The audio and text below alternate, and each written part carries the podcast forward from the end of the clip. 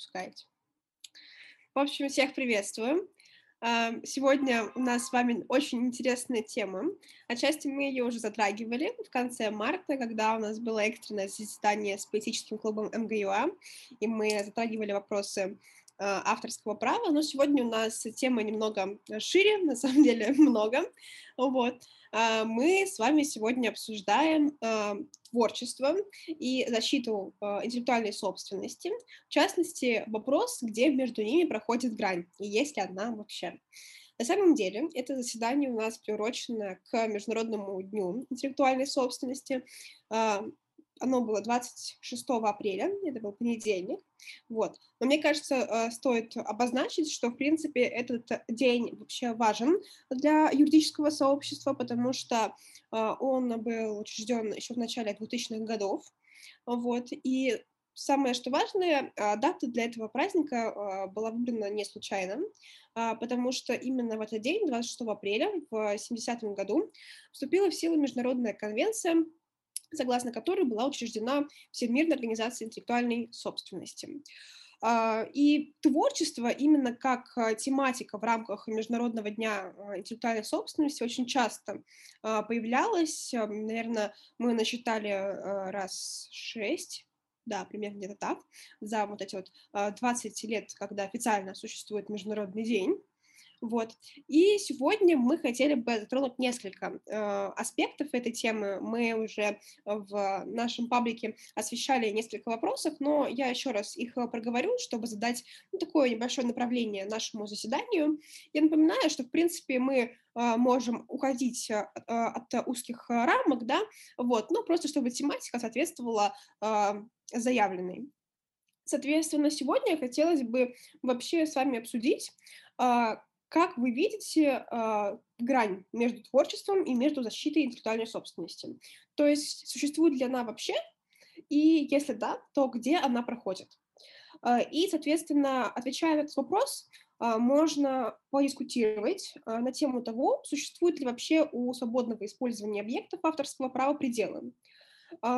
Соответственно, по каким критериям тогда можно будет определить, подлежит ли защите какой-то, а, допустим, конкретный персонаж а, того или иного произведения, и тогда а, какая степень воспроизведения персонажа делает его не подлежащим защите.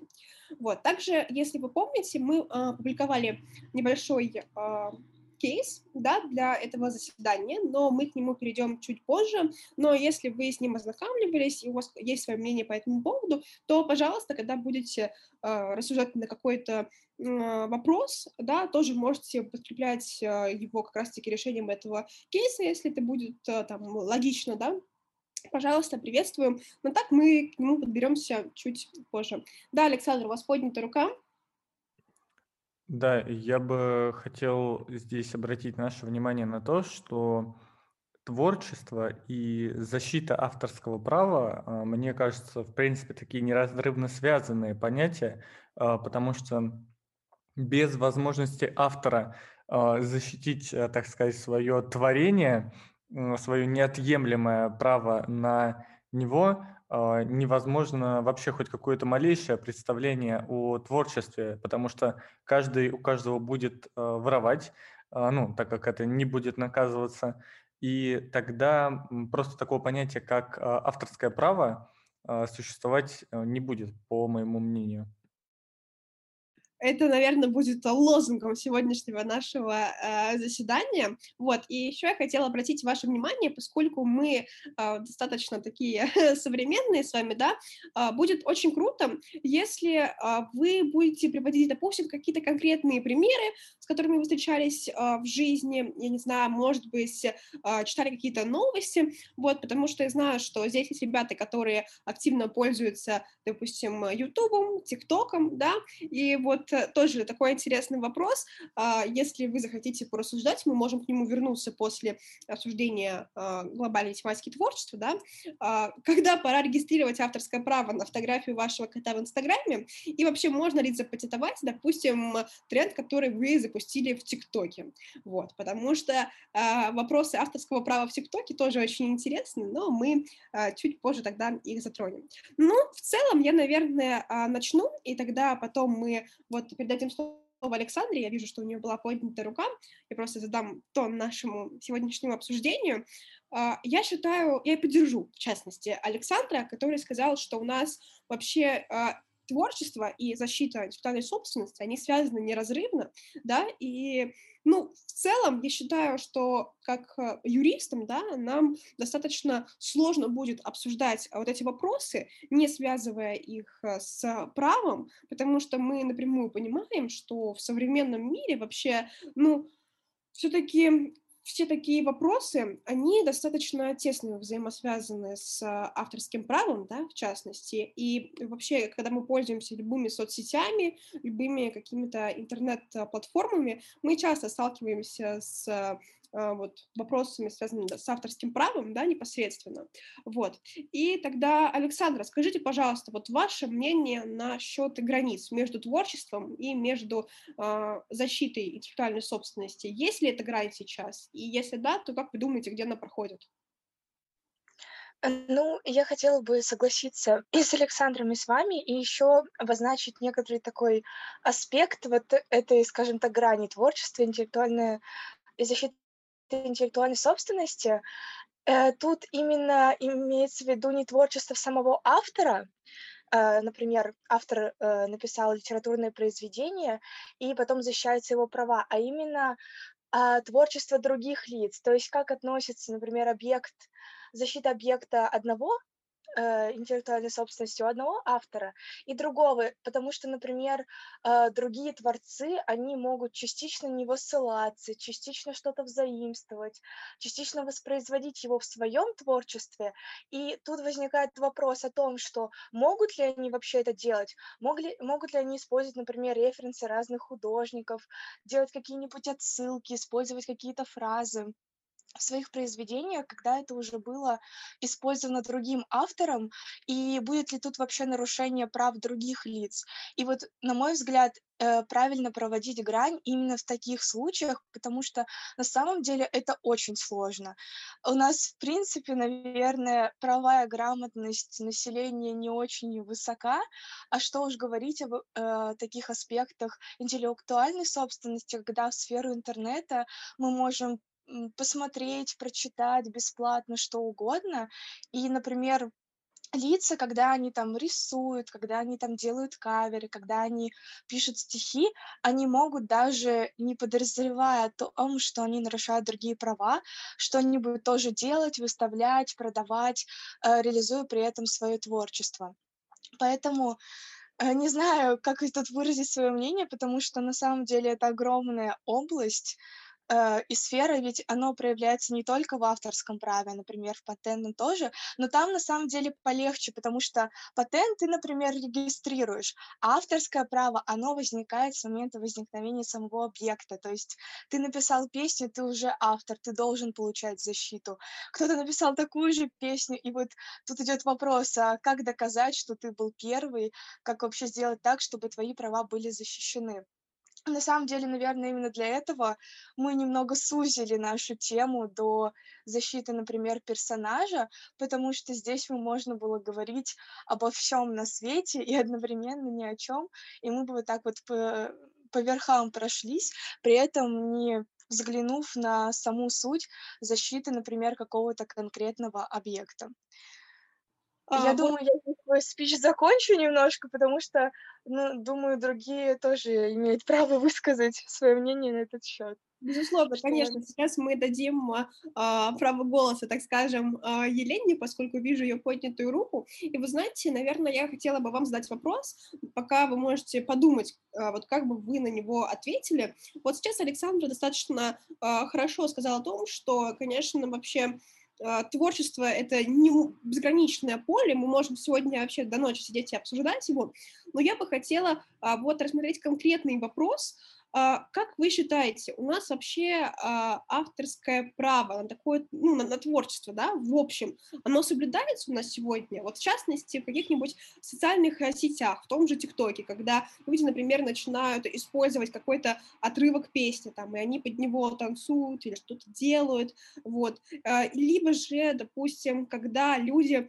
придумывают своих персонажей, да, каких-то, там, может быть, они делают какие-то сценки в ТикТоке, не знаю, как это правильно называется, но, думаю, вы поняли, либо их рисуют, и потом вот этих э, персонажей начинают активно использовать, даже часто с ними делают какой-то э, кастом, мы можем заметить там на джинсовках они нарисованы э, и так далее. Вот как вы считаете, в целом у нас сейчас это э, защищается или все-таки есть небольшой пробел в этом плане, и в большинстве своем авторское право идеально э, защищает творца, только в каких-то а, вот таких максимально, ну, классических, традиционных моментах, когда вот мы видим поэта или писателя, который написал там, а, соответственно, произведение, и вот а, он признается как автор, и потом, если используют какие-то, соответственно, ну, беру цитаты, да, из его произведений, соответственно, здесь мы сразу говорим об авторском праве. Вот я хотела бы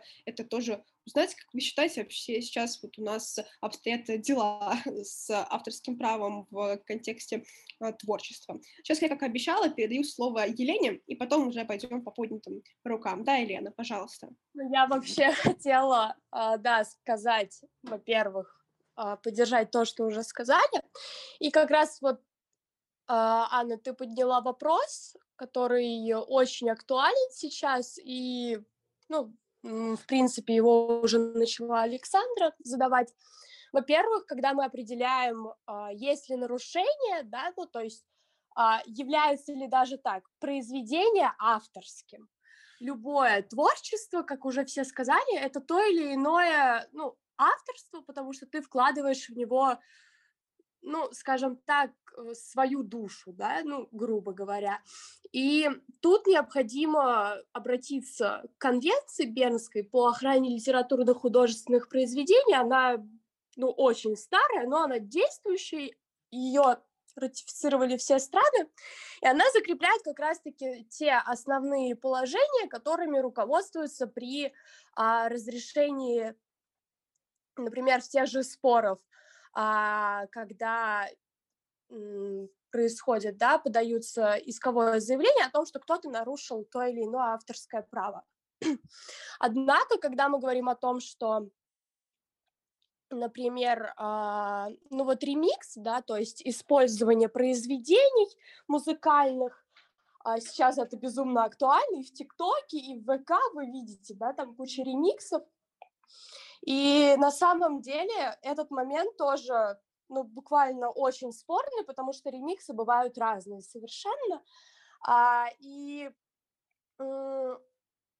насколько я знаю, а, буквально если человек а, сделал ремикс, но не заработал да, на этом какого-то, ну, какую-то большую сумму, я там не знаю какую, наверное, она как-то регламентируется судебной практикой, то это не является нарушением авторского права, и, в принципе, это не является чем-то, ну, каким-то посягательством, да.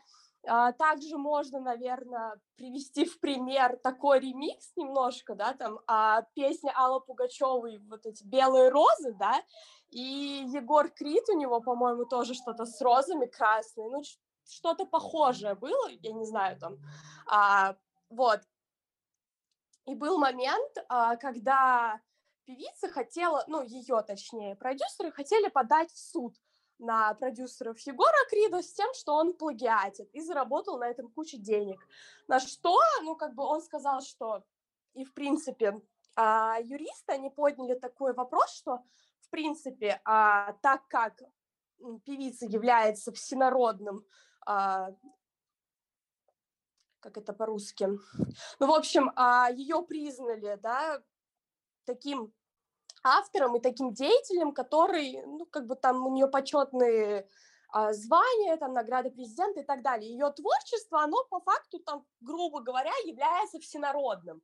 всероссийский. И поэтому на него можно делать какие-то ремиксы, делать, например, акценты на музыку или на слова и так далее. И на это ну, не обращают внимания, когда мы говорим об авторском праве и творчестве в принципе. Потом такой же момент а, с произведениями, да, ну, тут еще а, следует уточнить о сроках давности, как тоже бывает в гражданском праве, да, в уголовном, в административном, когда мы а, к ответственности привлекаем. Тут то же самое, то есть, ну, если прошли определенные сроки, да, там сколько-то лет ушло, то ты можешь с произведением делать все, что хочешь, если оно ну, не находится в чьей-то собственности конкретно. Грубо говоря, э, сказки Пушкина, ты можешь на них хоть рэп записать, и на тебя никто в суд не подаст, потому что, ну, по факту, все, его авторство пропало, оно как бы является общественным достоянием, те или иные произведения. Также затронули тоже такой а, хороший момент а, о ТикТоке, об Инстаграме, и о том, что, скажем так, ну, какие-то общие, да, аспекты, когда один человек а, ненарочно сделал то же самое, что и другой. В этом случае момент а, тоже там Александра, она сказала, как узнать, ну, кто быстрее, кто первее, кто автор. Здесь вообще тьма просто сплошная тишина, можно так сказать, потому что если нет каких-то сохраненных реквизитов, каких-то а, тех трех пунктах, которые всегда говорят о сохранении и обозначении авторства твоего, ну, это буковка «С», да, там в кружочке, инициалы на картинке на посте, а, и еще, ну, какое-либо другое обозначение твоего авторства и дата. Если этого нет, то ты никак не можешь в Инстаграме или же в Фейсбуке, в любой соцсети, интернете сказать, что это моя фотография, я ее как бы сделал, это мое авторство, ее используют в корыстных целях. Если там нет тебя, то как бы ты ничего с этим не можешь поделать, и тебе, скорее всего, в суде просто развернут и скажут, тут нет твоего нарушения.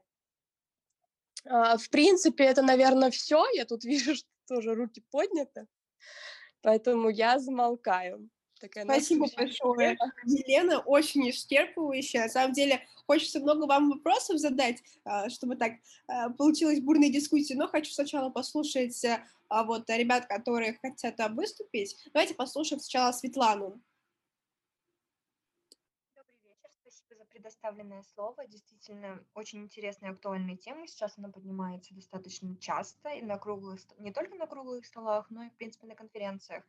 И если говорить о пробелах э, в интеллектуальном праве, то я считаю, что здесь, ну вот сегодня был круглый стол как раз-таки одного из кружков студенческих в МГУА на тему интеллектуальных прав в спортивной отрасли. И там на самом деле достаточно таки крупные, обширные споры были касательно интеллектуальных прав.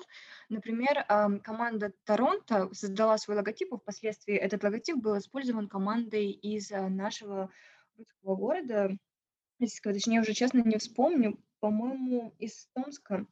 А, не суть этого дела, важно в... Скорее, проблема заключается в том, что, в принципе, урегулирование данного конфликта, оно не совсем исчерпывающее в том плане, что законодательство, насколько я знаю, насколько читала это событие, это дело, скажем так, то здесь не совсем исчерпывающие были доказательства а со стороны представителей из России были представлены доказательства, якобы не было никакого плагиата, но на лицо там действительно были схожие моменты и достаточно такие веские.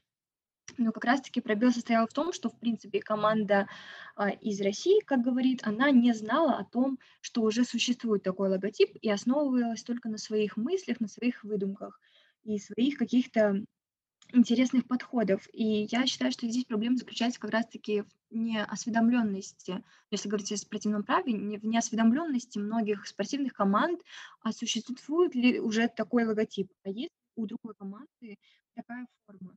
И действительно, это один спор, который вот достаточно крупный, который, я считаю, принес популярность команды из России, потому что это достаточно крупный спор, был, и на большую сумму денег был потребован иск, на большую сумму рублей. И ну, как ссылалась российская, комpa- российская команда, конечно же, были еще такие подобные плагиаты, но опять же, это было не урегулировано, и доказать того, что действительно были еще плагиаты подобной символики, уже, к сожалению, не представляется никакой возможности, и в этом, я считаю, огромный минус.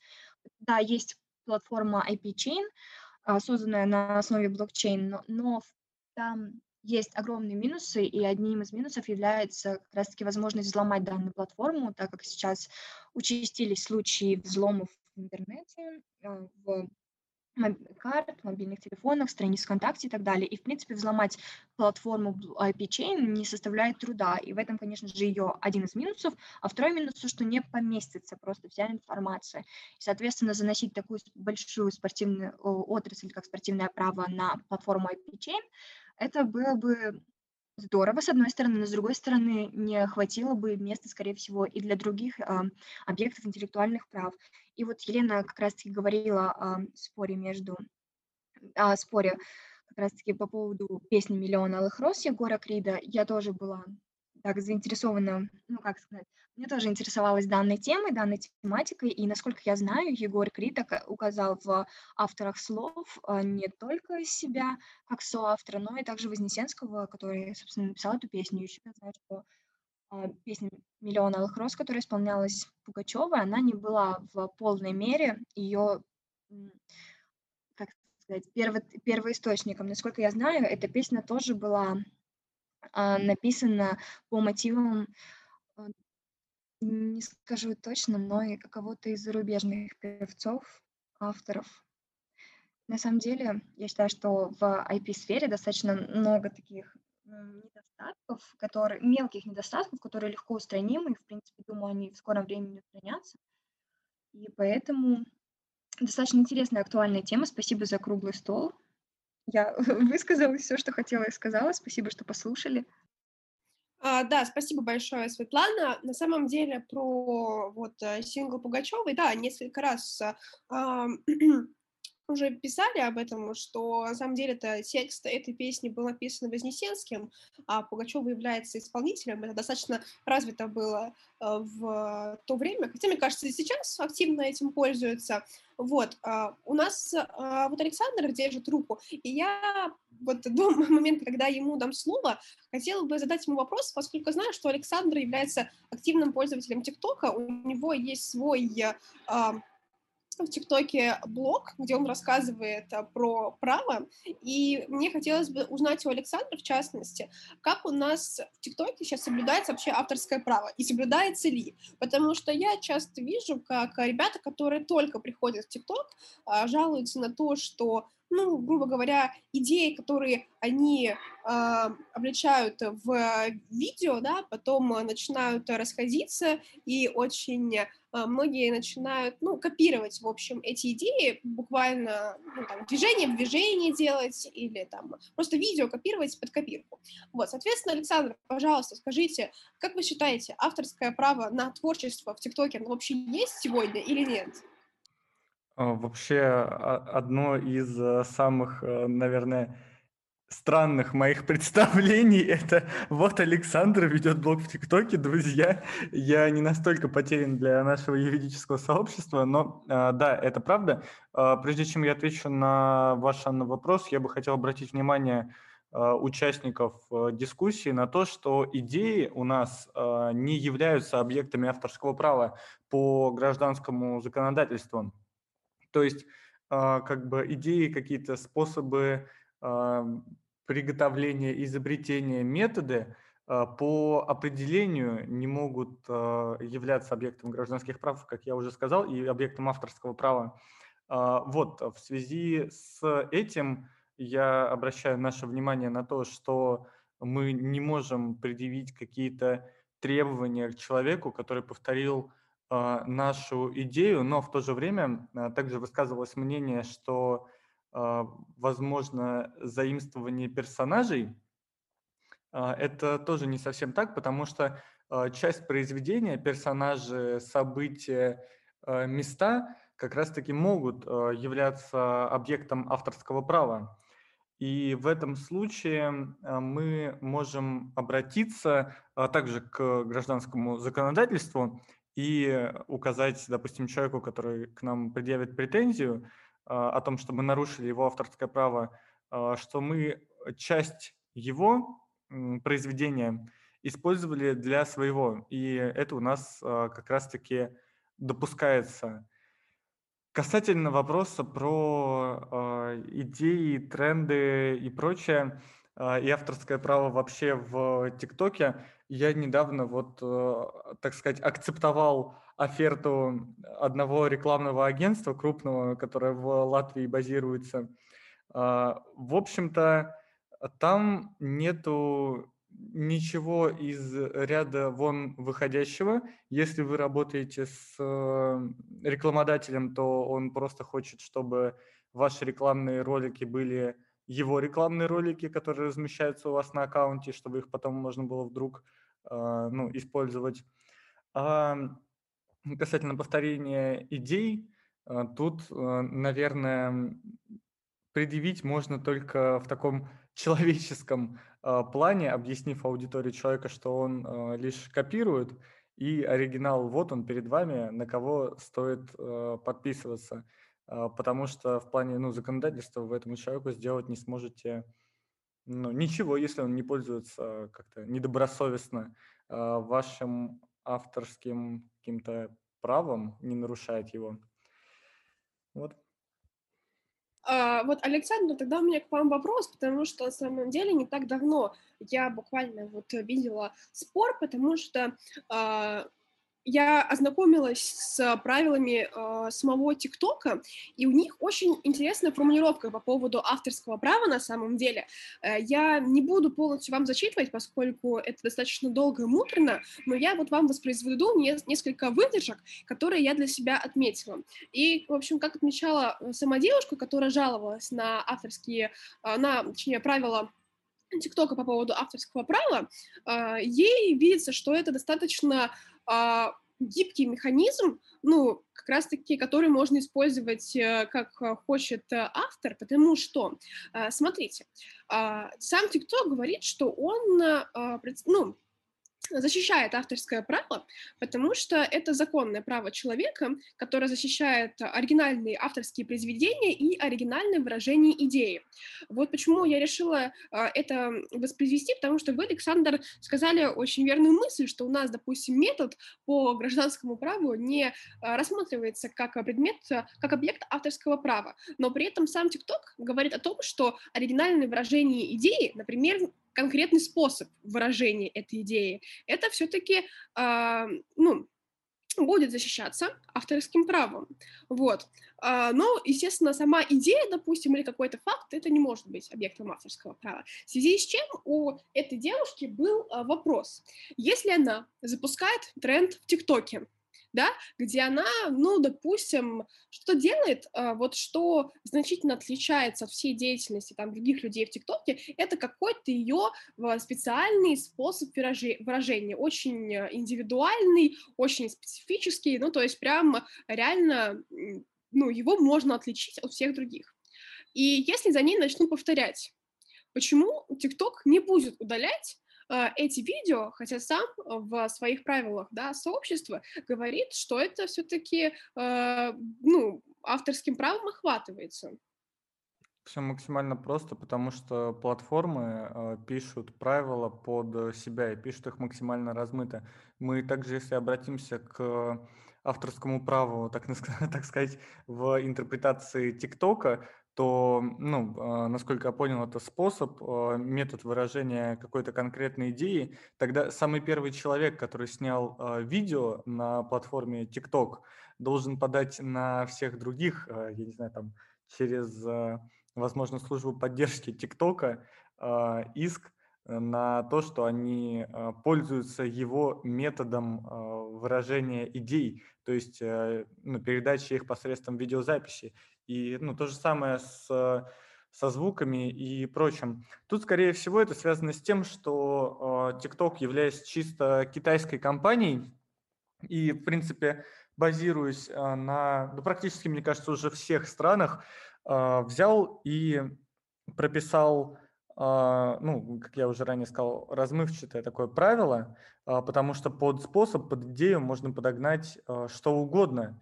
В то же время под это можно подогнать ровным счетом ничего, потому что, ну, если у нас какой-то объект соответствует всем качествам, то он не соответствует никаким. Это уже сложные логические цепочки пошли. В общем, я считаю, что тут если мы будем разбираться прям по-серьезному, допустим, я к Васе пойду требовать защиты своего авторского права и скажу в суде, ну смотрите, вот замечательная программа, вот у нее есть э, правила пользования, с, которой я, с которыми я согласился. Э, давайте будем в соответствии с правилами пользования э, решать. Мне уважаемый э, суд скажет, что Александр Владимирович, вот смотрите, вы сидите в каких-то интернет-штуках, да, а вот у нас есть э, законодательство, которое мы очень долго писали, разрабатывали. Притом, а, как а, понуждать э, там TikTok к исполнению, удалить видео, изъять, передать, э, какую-то компенсацию сделать. Судья тоже, я думаю, что будет очень смутно понимать, он там как к обычному юрлицу им ну, напишет требования, дай бог вы в деньгах истребуете. Вот. И э, в конце концов э, все закончится тем, что а, судья скажет, применяем наше законодательство, TikTok скажет, ну, я не знаю, вот мы, вы мою оферту, не оферту, а правила пользования акцептовали, а давайте теперь а, по ним решать. И в итоге, мне кажется, что там, что там, дело зайдет в тупик, потому что, ну, опять-таки, я не знаю какой-то практики судов э, работы с э, такими платформами, только как у нас суд э, обязывал YouTube вернуть Соловьева в тренды, откуда он, ну, собственно, не выходил. А, а TikTok просто ну, самостоятельно будет трактовать свои правила и уже решать, причем не обязательно как-то системно и закономерно такие вопросы опять-таки, руководствуясь своей выгодой. Если вам будет выгодно как бы встать на вашу сторону, если вы какой-нибудь большой э, автор, у которого ну, большое количество аудитории, то тогда он ну, встанет на вашу сторону. Да и то не всегда, как нам сейчас показывает опыт э, того же самого Твича. Вот. Примерно так. Ну, то есть в целом, получается, все равно у нас э, социальные сети, онлайн-платформы, они отчасти манипулируют авторским правом, если, ну, посмотреть э, с той точки зрения, с которой вы ее описываете. Да нет, я не думаю. Они э, манипулируют понятием, э, потому что, скорее всего, рядовой пользователь не будет, там, как мы, разбираться, лезть в гражданское законодательство, потом доказывать что-то в суде. Он просто прочитает, авторское право у меня есть там, на мое видео, замечательно там, на мою идею, замечательно. Напишет в поддержку, скажет – а, добрый день, уважаемый там а, кто-нибудь в поддержке. А, у меня есть вот мое авторское право, его там нарушил такой-то человек, пожалуйста, можно что-то с ним сделать. Ему в поддержке специально обученный человек или даже бот скажет, что «А, так вы не прочитали там тысячную страницу нашего пользовательского соглашения, и там написано, что вот раньше то, что мы написали про ваше авторское право, вот, короче, другие пользователи, они могут там нарушить ваше авторское право в какой-то степени. И я не думаю, что у них э, нет такой лазейки для самих себя опять-таки. Но если мы будем что-то доказывать в суде, то я думаю, что э, не будут применяться. Александр, вынуждена вас перебить, чтобы уведомить себя о том, что у нас заканчивается 40 минут, и нам сейчас нужно будет перезайти по той же ссылке, поскольку пока у нас все еще бесплатный Zoom. Вот. И как только перезаходим, мы снова продолжаем обсуждать эту тему. Вот, э, дослушаем Александра и потихонечку будем переходить к смежной теме. Поэтому всех прошу сейчас перезаходить по той же ссылке, если вы хотите продолжить с нами обсуждение данной темы в рамках нашей дискуссии. Что, помню, Елена тянула руку. Давайте, Елена, тогда с вас начнем. Да, я хочу прокомментировать то, что сказал Александр. А, во-первых, такая ситуация, как в ТикТоке, она, в принципе, есть и в Инстаграме, и ВКонтакте, и в Фейсбуке, а, когда пользовательскими соглашениями и а, соглашениями о конфиденциальности информации в том числе, а, прописывается о том, что а, каждый пользователь имеет на защиту своих прав, авторского права и так далее и тому подобное. Однако стоит отметить, что, скажем так, а, в нашей, а, в нашем праве, в нашем обществе принята такая концепция о том, что если ты запостил что-либо, а, то ты даешь доступ всем и вся, тебя там репостить и так далее и тому подобное. Однако, если судить по законодательству, в том числе по нашему, да, там гражданский кодекс, в том числе и по международному праву, то тут стоит отметить один следующий такой аспект. В том числе это относится и к ТикТоку, что если а, данный репост, я не знаю, всего что угодно, там, а, видео, те же, да, а, когда ты плагиатишь движение, там, видео, а, текст, фотография, все, что реально угодно, но ты не получаешь от этого выгоды, ну, то есть тот человек, который репостнул это, не получает определенной выгоды, то даже если человек подал а, в суд, ну, или даже обратился к администрации с тем, что вот у меня нарушение авторского права, то администрация вам скажет, ну, come on, они, ну, как бы просто, э, ну, просто так репостили, потому что им нравится это. Они вот из этого выгоды никакой не вынесли. И вам скажут, ну, до свидания. Нет выгоды, опять-таки, это по гражданскому кодексу. Там тоже есть такой момент получения выгоды. Если выгоды нет, то в соцсетях а, вы можете видеть а, просто сплошные репосты своих фотографий, текстов, но такой момент, что я не знаю, как в ТикТоке, но в других соцсетях можно сделать аккаунт приватным. И тогда вот эта сама приватность, она говорит о том, что даже если человек, а, ну, иной пользователь, да, репостнул тот или иной объект авторского права, без вашего согласия, разумеется, а, даже если у него нет выгоды, то это является нарушением вашего права при условии, что это приватный аккаунт. Это также свидетельствует практика Соединенных Штатов. Я, честно, там их очень много таких дел.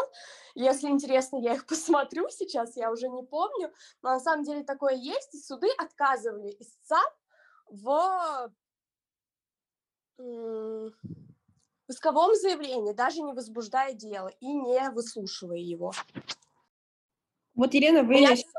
Да, вы сейчас сказали про США, и я сразу вспомнила про э, их э, принцип добросовестного использования. Я на самом деле как раз хотела немножко уйти в эту тему, с вами подискутировать э, на этот счет.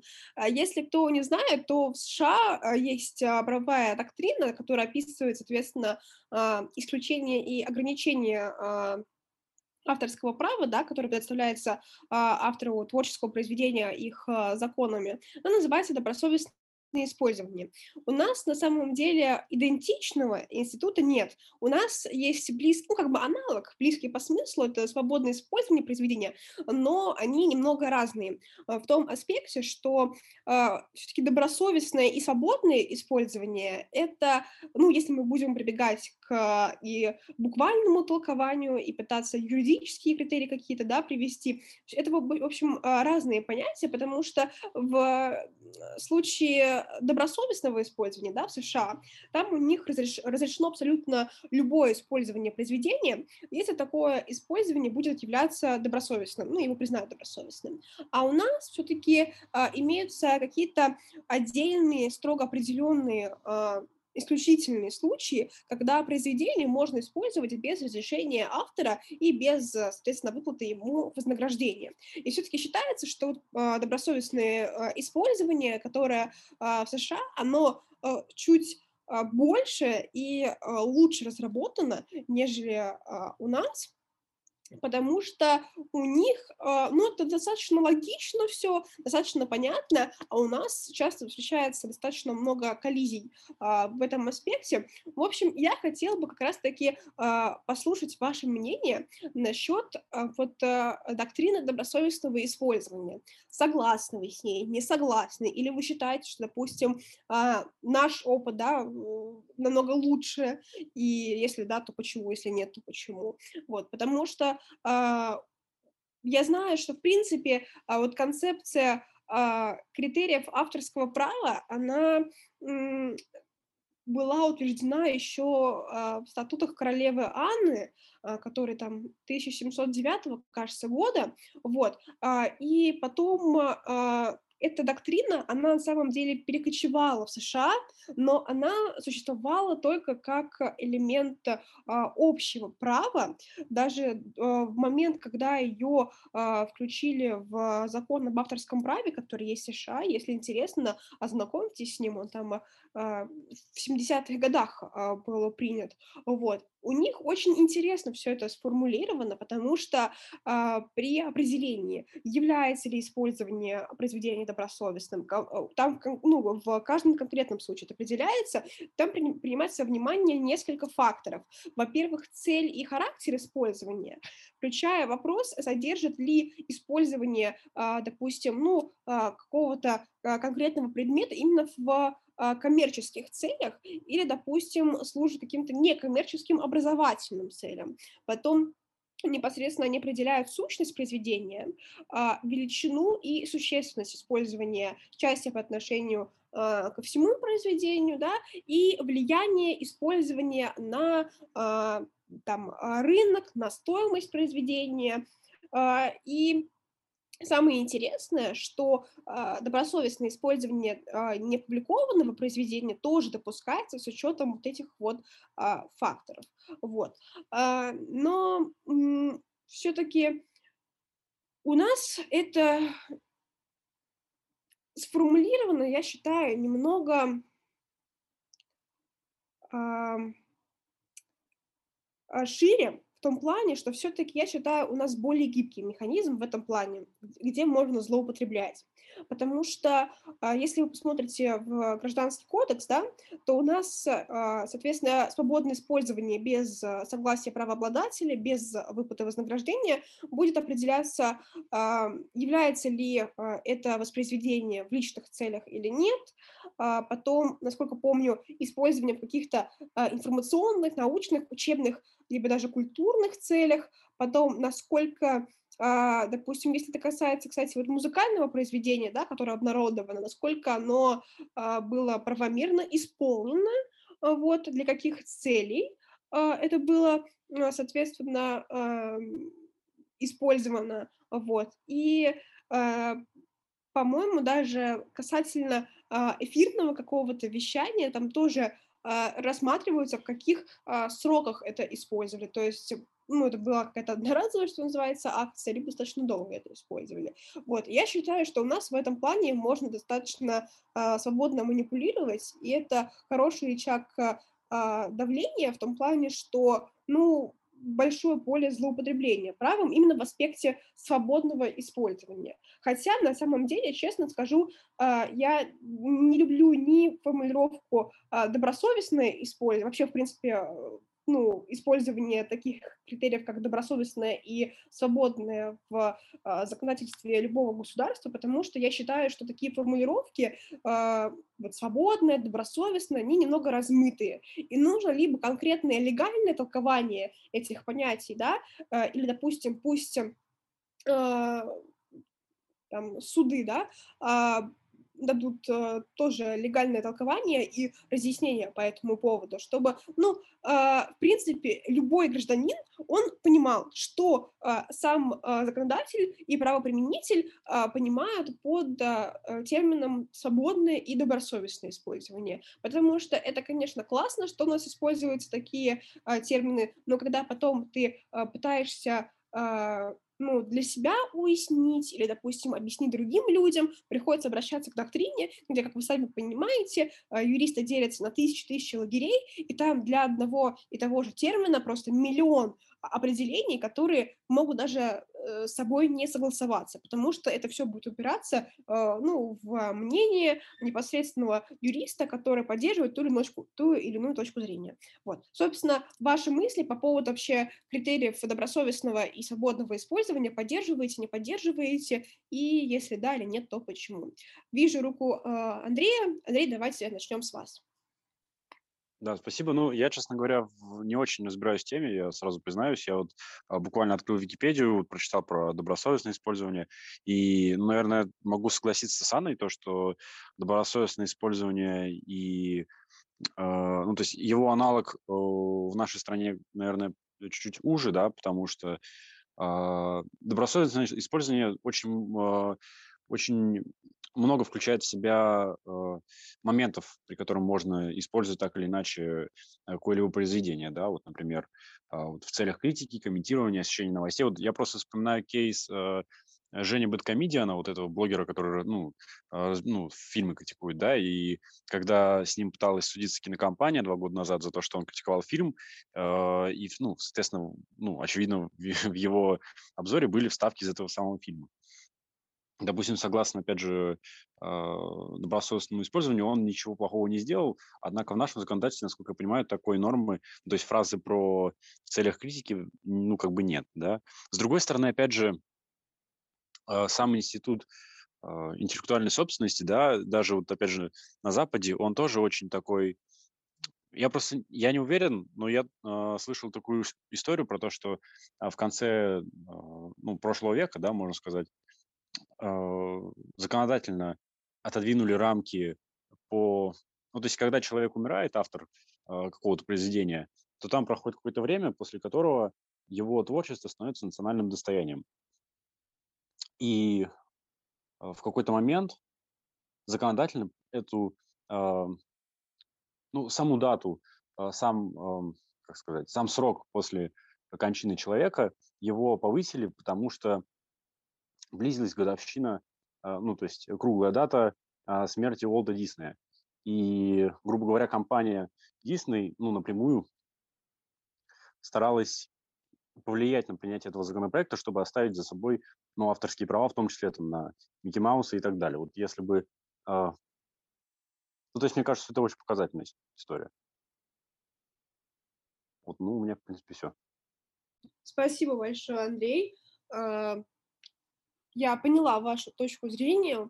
А, и вот, знаете, еще хотела бы до момента, когда э, предоставлю слово Елене, э, вам тоже небольшую судебную практику э, привести по поводу добросовестного использования, если тут тоже вот есть люди, которые, как Андрей, только начинают углубляться в эту тему, да, и не совсем хорошо разбираются вообще э, в э, интеллектуальном праве, а, смотрите, вот по поводу добросовестного использования я нашла одну очень а, суперскую судебную практику, поскольку все мы здесь, э, ну, я думаю, в большинстве своем, по крайней мере, являемся, являемся студентами, и мы пишем курсовые, дипломные работы, какие-то научные статьи. Эта судебная практика будет э, суперски э, интересна вам, потому что э, в США есть классическая, э, классический судебный прецедент по делу э, Falls против э, Марша. Обязательно посмотрите э, полностью, если э, вас это заинтересует, вам точно это понравится, э, Потому, в общем, в чем там было дело? А, в общем, а, парень а, скопировал больше 300 страниц с биографии Джорджа Вашингтона. Он создавал свою какую-то собственную там работу, но это не столь важно. И он ссылался как раз-таки на критерии добросовестного использования, то есть, да, на вот эту доктрину, вот, и говорил, что он это сделал добросовестно, это нельзя рассматривать как нарушение а, авторского права, потому что а, это не носит, соответственно, а, характер недобросовестного использования, потому что, в общем, он сделал это в личных а, целях, это никак не может а, повлиять на стоимость произведения. Ну, то есть, насколько я понимаю, вот эта биография Джорджа Вашингтона, или вот, в общем, то, откуда он это взял, да, это никак не может а, повлиять на стоимость там, этой книги, этой биографии, которая защищена авторским правом, соответственно, это никак не сможет изменить ее сущность использования, да, по отношению ко всему произведению, вот, ну, собственно, такие примерно были доводы, и мне очень понравилась а, аргументация, почему суд отклонил а, доводы ответчика о добросовестном использовании, потому что а, они рассматривали добросовестность, добросовестность в каком ключе? Они говорят, что человек может добросовестно цитировать оригинальную работу, и даже в большом объеме на самом деле, но здесь будут определяться цели и задачи такого большого цитирования. Если его задачей является цитирование а, этих цитат для какой-то разумной критики, например, вот почему я, я это вспомнила дело, когда Андрей, да, говорил там а, про а, обзор об Бэткомедиана, например. В общем, если он э, эти цитаты, да, приводит для проведения какой-то разумной критики, для какого-то а, справедливого дискуса, например, да, это одно. А, но если он цитирует самые ключевые, самые важные части работы, еще и не с целью критики, не с целью проведения каких-то рассуждений своих или дискуссов, ну, то есть проведения каких-то параллелей, а просто с целью замены или с целью использования и обзора первоначальной работы, такое использование приравнивается к пиратству, соответственно. То есть а, суд все время будет учитывать непосредственно характер, непосредственно цели и задачи произведенного определенной выборки количество непосредственно, объема использованных материалов и степень, в которой это использование а, может а, и, а, если это уже случилось, будет наносить ущерб продажам, либо, допустим, он сможет понизить непосредственно прибыль, и либо заменить вообще цели первоначальной работы. Вот. И, в общем, эта судебная практика стала такой, ну, реально классической для а, США в этом плане. И вот, собственно, тоже вот э, если кто-то хочет выступить еще по этому вопросу, пока мы не перешли непосредственно к решению э, кейса, тоже, пожалуйста, э, если хотите, э, скажите свое мнение по поводу вот этой судебной практики. Считаете ли вы, что суд-то правильно поступил, и, в принципе, вы согласны с его позицией, и хотели ли бы вы, чтобы у нас, в принципе, сформировалась такая судебная практика, и у нас были сформулированы, ну, не идентичные, но хотя бы приближенные к этим нормам, да, ну, в общем, в нашем гражданском законодательстве подкасте. Елена, давайте вас послушаем. Да, спасибо большое за достаточно хорошее и правильное рассуждение. Ну, на мой взгляд, опять-таки, я не такой специалист в этой сфере. А, я хочу сказать следующее, что ну, если судить по нашему законодательству и по законодательству, окей, США, тогда мы говорим о том, что а, юристы в этих странах, мы по-разному определяем вообще понятие добросовестности.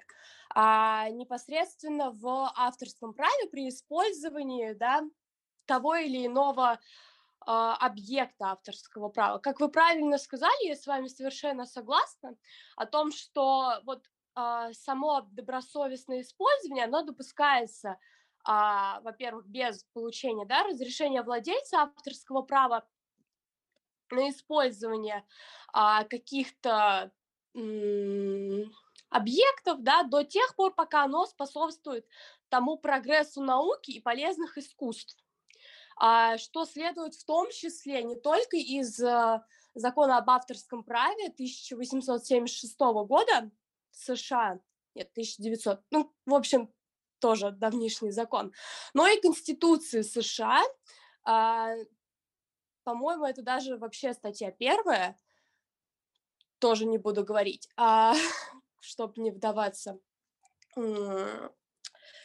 а, в конкретику. Но я думаю, что тут, а, так как а, в США такой немножко более развитый, чем в Российской Федерации, чем в странах Европы в большинстве, да, развита, скажем так, социально-культурная ценность в том плане, что а, во всех университетах, да, а, там, я не знаю, в колледжах и так далее огромное значение придается а, лекциям. И я думаю, что вот именно добросовестное использование прогрессу науки и полезных искусств касается именно а, научных работ а, или же каких-то иных а, работ а, для общества, которые непосредственно послужат его развитию. И в этом случае, как вы уже сказали, это те, ну, если в речи или же в иной какой-то научной работе будет использована большая цитата, во-первых, на цитату, как мы все знаем из э, библиографического описания, да, а, то там необходимо поставить автора, это в первую очередь, поэтому а, тут вопрос, наверное, больше информационной точки зрения, да, когда мы говорим об а, распространении то, ну, того или иного объекта интеллектуальной собственности. И в США, ну, а, на мой взгляд, я даже не знаю, как это а, точно сформулировать, поскольку ну, добросовестность, добросовестность использования на данный момент, оно не распространяется на а, видеозаписи, аудиозаписи или какие-то иные а, объекты авторского права, которые в а, информационной сети находятся. Ну, следуя, и, опять-таки, из законодательства США, это непосредственно относится к а, тем, наверное, публичным выступлениям или же напечатанным работам, то есть то, что имеет некоторый а, материальный аспект. Если мы говорим про Российскую Федерацию, то а, ну, те, кто знает, отлично, те, кто не знает, а, вам тоже для рассуждения дальнейших, может быть, исследований есть а, работы а, Калятина, насколько я помню, это он говорит о перспективах применения в Российской Федерации доктрины добросовестного использования. И тут, так как э, это современная уже деятельность, э, и он в основном говорит о том, как эта доктрина, она может, в принципе, работать в информационной телекоммуникационной сети. И, э, ну, скажем так, он тоже от, ссылается на законодательство США, в том числе на Бернскую конвенцию, потому что в Бернской конвенции там данная доктрина, она также э, прописана, э, в том числе в статье 2 об э, возможность э, ограничения определенных авторских произведений.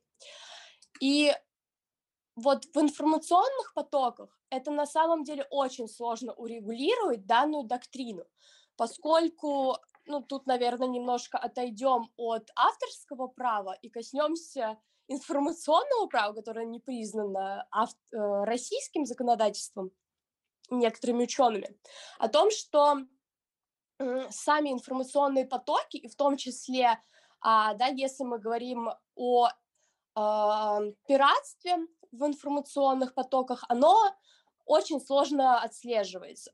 Если пользователь, а, который захочет нарушить то или иное авторское право в сети интернет, в различных платформах, в том числе Инстаграм, э, ТикТок и так далее, он может спокойно воспользоваться программами теми или иными и быть незамеченным, а украсть, э, ну, такими, да, простыми словами, если мы говорим, посягнуть направо, и его, в принципе, никто не найдет тогда добросовестность использования, она становится, вот сама доктрина, как она есть, как она изначально задумывалась, она становится под угрозой своего существования в современных реалиях.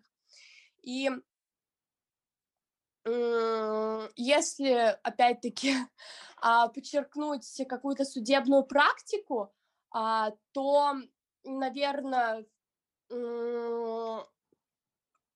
Тут я немного отойду от сети интернет и об авторском праве, а таких произведений, как фотографии, тексты и так далее, и коснусь моды, потому что мода — это тоже авторское право, а, та или иная, да, его сфера, и одежда.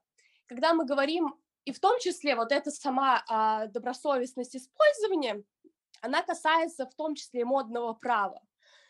тут вот эта вот концепция, она работает, потому что если мы увидим, да, э, что две похожие сумки, но, например, Гущи сделала первее эту сумку, запатентовала ее, да, грубо говоря, а, и все, и выдает. А, другая какая-то модель, ну, я не знаю, допустим, ну, окей, тут, ну, другая какая-то, может быть, это даже а, какая-нибудь, ну, в общем, неважно, да, другая компания, она такую же вдохновилась а, данной сумкой и решила такую же сумку сделать, но под своим брендом. А, в данном случае мы тоже говорим о добросовестном использовании авторского права, и вот в мировом сообществе, в мировой практике а, таких дел безумное количество, можно посмотреть, они в открытом доступе, и в основном суд ссылается на то, что бренд, а, представители бренда, они недобросовестно использовали данный предмет, потому что они должны были вдохновиться, а не использовать его для обогащения. Это, наверное, все, что я хотела сказать. Спасибо большое. Спасибо Надеюсь, большое. что недолго. Знаете, когда вас слушаю, это определенный ликбез в эту тему еще глубже. Спасибо большое. Давайте послушаем еще Андрея на этот счет. Я бы очень хотела перейти тогда к кейсу, если ни у кого не будет еще э, желания высказаться. Да, спасибо, но, честно говоря, я, э, ну, я не знаю, мне просто хотелось бы, опять же, подчеркнуть то, что э, я совсем недавно начал, когда изучать интеллектуальное право, я понял, что э, очень часто существуют прецеденты, которые, которые, по сути дела, не имеют ничего общего с э, интеллектуальным правом как таковым. Ну, то есть я имею в виду, э, вот, не знаю, насколько это вот вписывается в, наш, в нашу тему сегодняшнюю, да, но вот опять же, когда идет речь, допустим, про использование, э, ну, про использование а, какого-либо контента, ну, допустим, если мы говорим про литературу, например, да, а, человека, который, ну, допустим, давно уже умер, но при этом права остались у какого-либо издателя, и который, по сути дела, а, наживается на его труде, поскольку человек умер достаточно давно, и единственный, по сути, кто получает деньги с продажи, например, книги этого автора, это издательство, и вообще насколько, в принципе, в этом э, есть смысл? Потому что, вот опять же, возвращаясь к американской практике, да, то есть э, э, я не могу точно сказать, какой там срок, но достаточно большой, ну, то есть срок после смерти авторов, ну, когда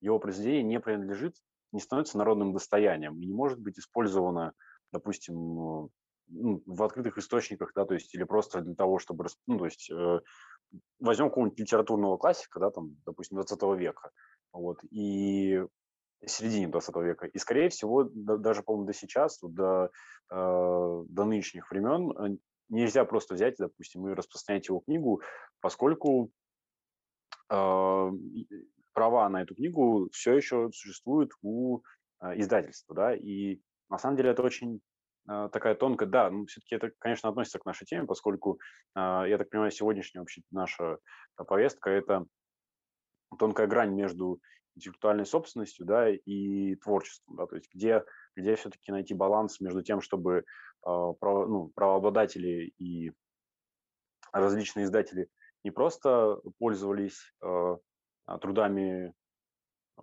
разных художников и творцов и наживались на этом, э, но и при этом, чтобы интеллектуальное право было защищено, и, допустим, родственники этого писателя получали, допустим, деньги а, какой-то ну, какой-то а, промежуток времени после того, как он а, умер. Вот. Ну, это, наверное, все, что я хотел сказать.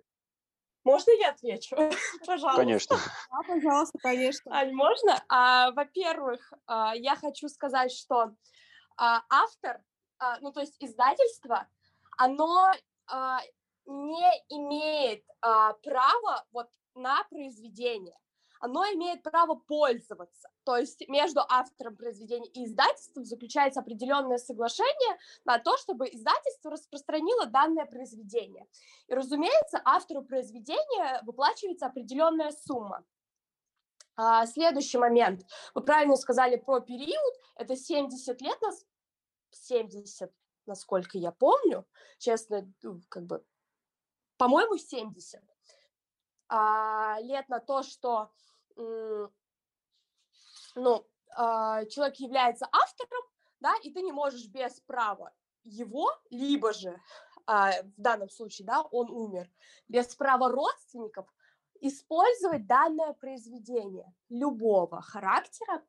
И в этом случае, если мы говорим о том, что ну, между автором произведения да, и э, издательством заключено соглашение о том, что а, вот то произведение, да, распространяется, автор умер, ну, там, я не знаю, инфаркт случился, но у него есть дочь. А, и издательство должно а, выплачивать ту сумму, которую оно выплачивало автору, дочери, потому что она фактически, а, ну, таким тоже жаргоном я употреблю, владеет тем авторским правом своего предка. Это немножко странное, ну, как бы, а, текстовое выражение, которое в авторском праве ни в коем случае нельзя употреблять, но в то же время это так. И опять-таки, если, ну, а, преемник, да, правопреемник скажет, что нет, я не нуждаюсь в ваших а, услугах, но есть договор, но договор-то заключен между да, автором произведения и издательством, а не между а, правоприемником и издательством. Но издательство в этом случае, оно говорит, хорошо, ладно, окей, а, тогда все, ну, как бы, до свидания. В этом случае охраняется то авторское право на произведение, потому что издательство, оно не имеет права, э, в принципе, распространять что-либо без разрешения автора, либо же без разрешения правоприемника на то либо иное произведение. Я надеюсь, что ответила на вопрос, и надеюсь, что ответила на него достаточно корректно. Да, спасибо большое. Ну, на самом деле, стало понятнее, конечно. Так, отлично. Мне очень понравилось, э, что сейчас произошло. Давно я такого ждала, отчасти на самом деле. А, я думаю, что, в принципе, мы достаточно а, хорошо разобрали этот вопрос, и сейчас можно приступать к решению кейса, обладая вот этими знаниями и, ну, а, более-менее разбираясь уже в этой тематике. Кто не изучал, либо кто плохо помнит, я напомню, что у нас есть кейс, который рассказывает о том, что у нас есть девочка Маша, которая любит очень сильно аниме. Она с детства увлекается рисованием различных а, персонажей. Вот, она очень хотела поделиться своим творчеством, процессом рисования, и она решила выложить несколько видео с процессом рисования непосредственно этих персонажей в ТикТок. А, ну, у нее быстро собралась аудитория, ему очень понравилось творчество Маши, она стала популярной, и она решила выйти на новый уровень и попробовать, попробовать закастомить а, там шопер, а, и изобразить на этом шопе непосредственно персонажа, которого она нарисовала в своем стиле. И э, ребята, ее подписчики захотели себе купить этот шопер, и она стала понемногу собирать заказы и продавать шоперы с рисунками. А, также очень важно отметить, что стиль рисования Маши, я обратила да, внимание на это, что это а, ее стиль, потому что он значительно отличается от оригинальной рисовки персонажа. И э, непосредственно персонаж был изображен уже в современной, не свойственной ему одежде. То есть не в той одежде, в которой там подписчики, да, и, в принципе, любые пользователи могли увидеть э, этого персонажа непосредственно в э, аниме, да, где он появился. И вопрос, которое мы хотели бы предложить вам для обсуждения, это нарушает ли Маша авторские права на конкретного персонажа в таких случаях, ну и обосновать свою позицию, то есть если да, то почему, и если нет, то почему. А, я, наверное, выскажу свое мнение а, в конце, да, вместе с составителем данного кейса. Вот хотелось бы услышать а, мнение ребят, которые сегодня выступали. То есть э, видите ли вы в этом нарушение авторского права или нет? Вы можете не ссылаться на какие-то конкретные нормы права, поскольку, как я уже сказала, мы прекрасно понимаем, что есть ребята, которые только начинают а, разбираться в этой теме. Если, в принципе, у вас какие-то мысли по этому поводу, и вы общими словами хотите выразить ваше мнение, то, пожалуйста, мы потом а, в конце подкорректируем это с юридической точки зрения, уже а, обосновывая все а, непосредственно нормами гражданского кодекса. Пожалуйста, ребята, если есть какое-то мнение, поднимите руку. А пока, наверное, я хотела бы попросить Александру, непосредственно составителя данного кейса, а, хочет ли она что-то сказать по поводу вот составления этого кейса в плане, это какая-то конкретная судебная практика, или просто вы часто встречаетесь с подобными кейсами в реальной жизни, ну, то есть вы видите, как а, ребята сталкиваются с такой ситуацией. Или это просто что-то, что-то из головы придуманное, учитывая вот а, как сильно вы любите и углубляетесь в эту тему? Ну, на самом деле это кейс из головы, но он, скажем так, основан на том, что я вижу в соцсетях. Я думаю, многие из нас сидят в ТикТоке, а я вот на той стороне ТикТока, где очень много людей, которые реально занимаются творчеством, то есть они кастомят вещи, они изготавливают разную фурнитуру, например, сережки, разные украшения, и там тоже изображаются персонажи. И там очень много всего, и я сама тоже тот человек, который кастомит свою одежду. Я, конечно, не делаю это для кого-то другого, только если в подарок. Но я тоже этим занимаюсь, поэтому, скажем так, это и ко мне имеет такое значение. Если я вдруг чем-нибудь таким займусь и начну кастомить какие-нибудь шоперы на заказ, э, что меня ждет и что мне лучше использовать в таких вещах, то есть что-то из головы, либо я могу зайти, например, на Pinterest, э, вдохновиться каким-нибудь тоже артами, либо вообще рисовками из манги, из аниме и спокойно это продавать. Вот, поэтому я решила как раз-таки составить такой кейс, чтобы с вами обсудить этот вопрос. поскольку я не вижу рук, Александр, давайте тогда мы с вами его обсудим, потому что я тоже в нем достаточно э, заинтересована. Вот я выскажу свое мнение, но поскольку у нас, опять же, остается меньше минуты, о, появилась рука Андреева. Давайте его сначала выслушаем. Но у нас заканчивается этот сеанс, поэтому еще раз попрошу вас перезайти по этой же ссылке будет последний сеанс, мы разберем кейс и завершим нашу дискуссию. Вот, поэтому кто заинтересован в разборке кейса, пожалуйста, подключитесь к нам по этой же ссылке. Я еще раз ее продублирую. Мы с вами э, подискутируем по поводу кейса, ну и всем пожелаю хорошего вечера потом. Поэтому давайте, всех жду, подключаемся. Ребята, продолжаем с вами, значит, решать кейс. Я видела первую руку Андрея, поэтому давайте предоставим слово Андрею, и потом Елене, прям сразу после Андрея, не буду не давать какие комментарии, а потом уже мы с Александрой прокомментируем тоже этот кейс. Пожалуйста, Андрей. Мне кажется, это будет более, наоборот, менее многословным, чем, э, чем остальные. Но в любом случае, я думаю, что а, Опять же, это зависит от деталей вот этого кейса, да, поскольку если персонаж аниме, да, я так понимаю, если он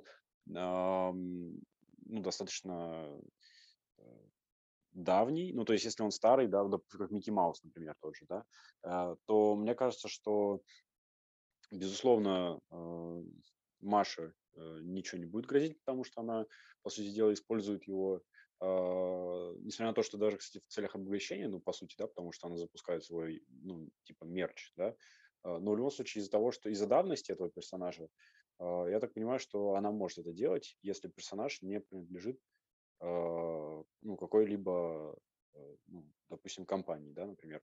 Или, например, опять же, это зависит от того, насколько сильно видоизменен персонаж.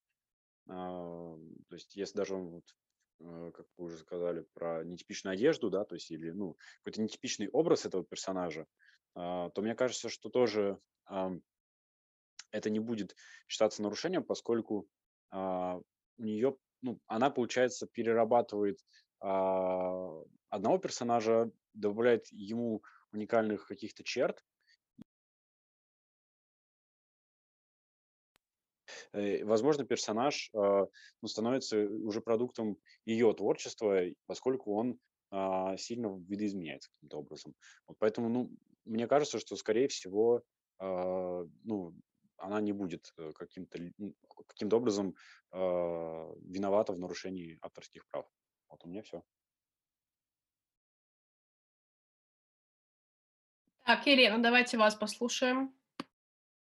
Я вообще поддержу точку зрения Александра, поскольку, в принципе, когда а, лицо то или иное использует образ любого персонажа и его как-то видоизменяет, а, это уже вот этот видоизменительный процесс, а, и, разумеется, результат уже становится ее, скажем так, творческой деятельностью, а, и в том числе тут в кейсе написано о том, что используется ее стиль, то есть она как-то сама придумала персонаж, она вдохновилась персонажем, а, вот, и, получается, как-то по-своему его изобразила на шопере и хочет их продавать.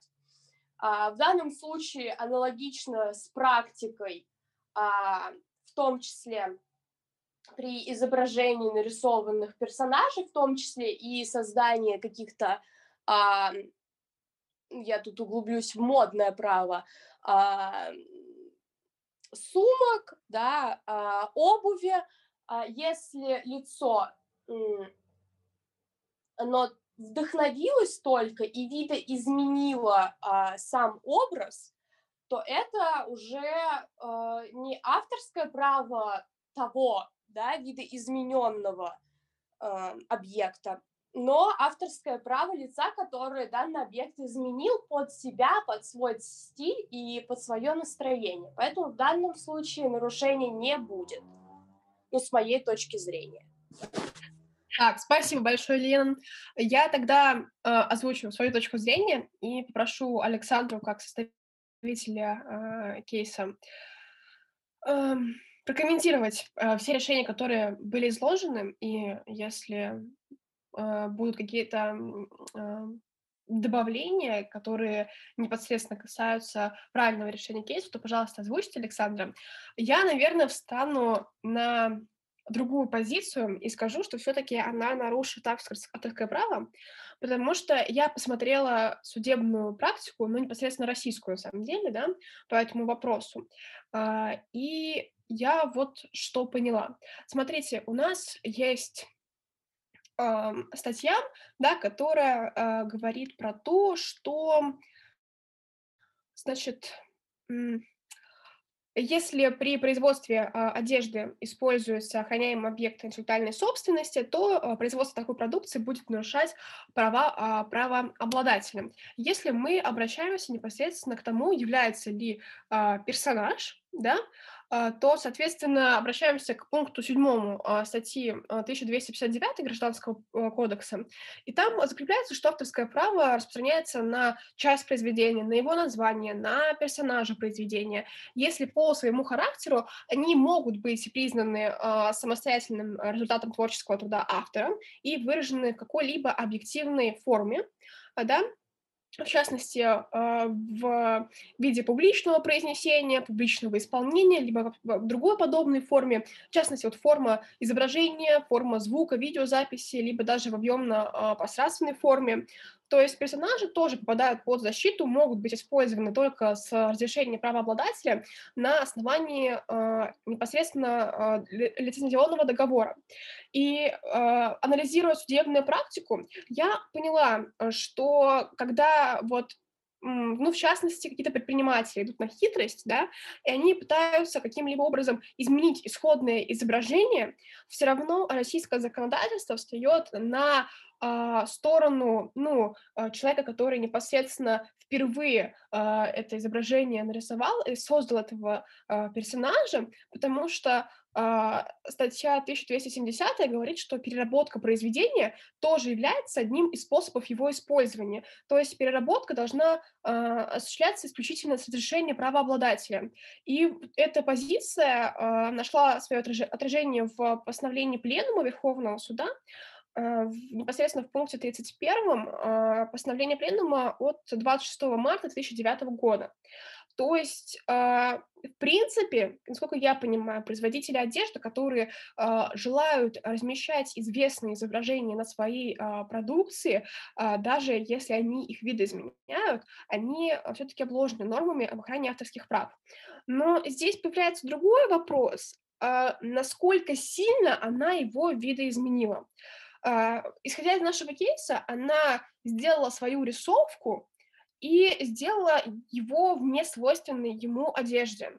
Но, опять же, учитывая, что у нас не дается легального толкования, э, что такое э, ну, переработка произведения и в чем она должна выражаться, ну, то есть где будет грань, что, короче, э, да, я знаю, вот мне просто пишут, что э, это постановление пленума устарело, но просто я говорю непосредственно, что в судебной практике оно часто мелькало. Ну, то есть все-таки судебная практика, она э, сложилась ну, в той мере, что все-таки встают э, на сторону э, человека, который непосредственно впервые это изображение создал, этого персонажа э, создал.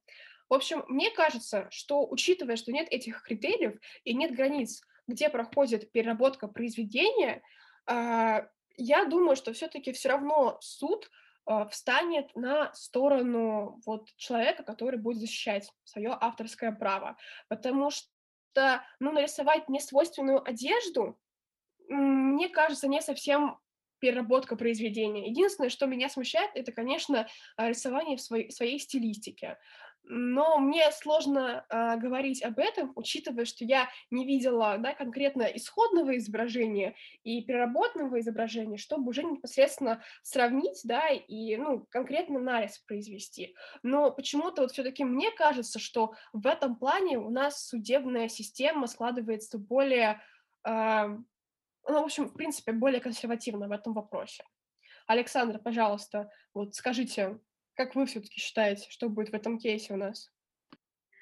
Ну, на самом деле, да, небольшая сложность, что нет никаких примеров, на которые можно опираться, но, наверное, в этом и прелесть дискуссии, в том, что мы не знаем всех деталей, и поэтому имеем такое поле для дискутирования, и на самом деле этот кейс не очень однозначный, как раз-таки по тем пунктам, которые у нас отметила Анна. У нас нет точных критериев переработки, Э, воспроизведения, а также, в принципе, критерии отнесения к персонажу. Да, у нас там есть э, постановление пленума уже новое 2019 года, где также поясняется, чем является персонаж. И вот в данном случае истец, то есть э, тот автор этого персонажа, он должен вообще доказать, что то, что он защищает, является объектом защиты. У нас, в принципе, есть судебная практика, когда какие-либо персонажи, то есть в нашем понимании персонажи, ну, это любое лицо, которое там э, задействовано в каком-нибудь произведении, будь то художественное, мультипликационное или иное. Но пока оно не будет таким признано, не будет, э, оно не будет подлежать защите. И поэтому тут в первую очередь стоит вопрос, является ли вообще он персонажем, а потом мы уже думаем о том, насколько он сильно воспроизведен. Я думаю, что, скорее всего, если у нас, э, например, персонаж, я не знаю, смотрите ли вы аниме и представляете, какая может быть рисовка, а, например, э, эта девушка, она воспроизвела его, знаете, как если бы он был человеком. То есть вот нашей такой э, хуманизированной форме, то, по сути, это велика вероятность того, что суд, учитывая все эти обстоятельства, скажет о том, что, ну, наверное, она не нарушила твои права, потому что вот смотрите, э, некоторое лицо, то есть, в принципе, обыватель, когда посмотрит, он не узнает этого персонажа, он не поймет, что это он. То есть э, тут еще с этой стороны можно это посмотреть. На, а так, если она просто что-то поменяла, вот, например, э, чуть-чуть, э, там, не знаю, форму глаз, волос, то есть, в принципе, вот стиль рисовки немножко поменяла, эм, и изобразила его в другой одежде, все равно, когда ты видишь, ты понимаешь, что это именно этот персонаж, а не какой-либо другой, ты его не путаешь ни с кем, то у нас, например, вот воспроизведение там в личных целях, либо переработка, она доступна. А когда ты уже зарабатываешь на этом, э, ты нарушаешь права автора и, скажем так, на чужом труде, на чужом творчестве э, зарабатываешь. Поэтому все зависит от той доказательной базы, которую у нас предоставит истец в данном случае, э, и от того, насколько стиль этой девушки, Маши, он отличается от того, э, что было изначально. Потому что я, конечно, представляла себе в голове разные стили, но я не могу вам сказать, чтобы, что вот если такой стиль, то точно да, а если такой, то точно нет. Это тоже все очень неоднозначно. У меня, наверное, все. А, и вот, наверное, заключительный тогда вопрос, который прозвучит на нашем сегодняшнем а, заседании. Александр, скажите, пожалуйста, а вот если вы были бы судьей по данному конкретному делу, какое бы вы решение все-таки вынесли по данному кейсу?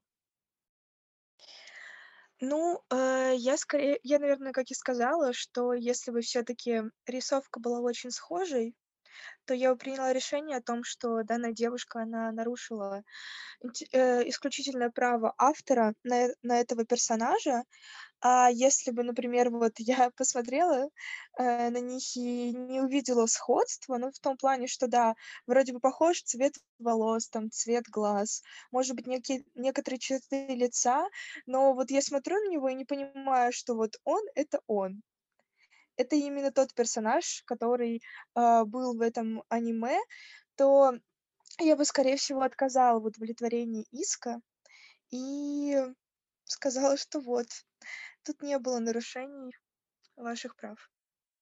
Спасибо большое. Я думаю, что сегодняшнее заседание мы точно можем завершать. Практически два часа сегодня мы э, рассуждали э, по поводу грани между творчеством и защитой а, интеллектуальной собственности. Я хочу сказать, что это, наверное, а, одно из самых а, прекрасных заседаний, которые у нас вообще были в плане э, дискуссий, в плане вообще доказательной базы.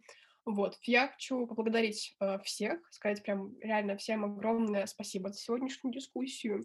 И, в принципе, наверное, э, завершающие слова э, я хотела бы э, сказать по поводу того, что у нас условия, э, в которых, в принципе, новаторство, творческая деятельность э, процветают, и которые, в принципе, поддерживают, э, не знаю, разнообразие и какую-то даже инклюзивность, повышают наши шансы справиться с вызовами, которые стоят да, перед человечеством, которые способствуют прогрессу, помогают вести какой-то более интересный, комфортный образ жизни, это все непосредственно упирается вот вот э, в творчество. И так или иначе, э, многие люди, которые хотят поделиться своим творчеством, они э, сталкиваются с вопросом авторского права. И будет классно, если, в принципе, вот эм, люди начнут интересоваться авторским правом, ну, даже если они занимаются творчеством и думают, что это, что это их никогда не коснется,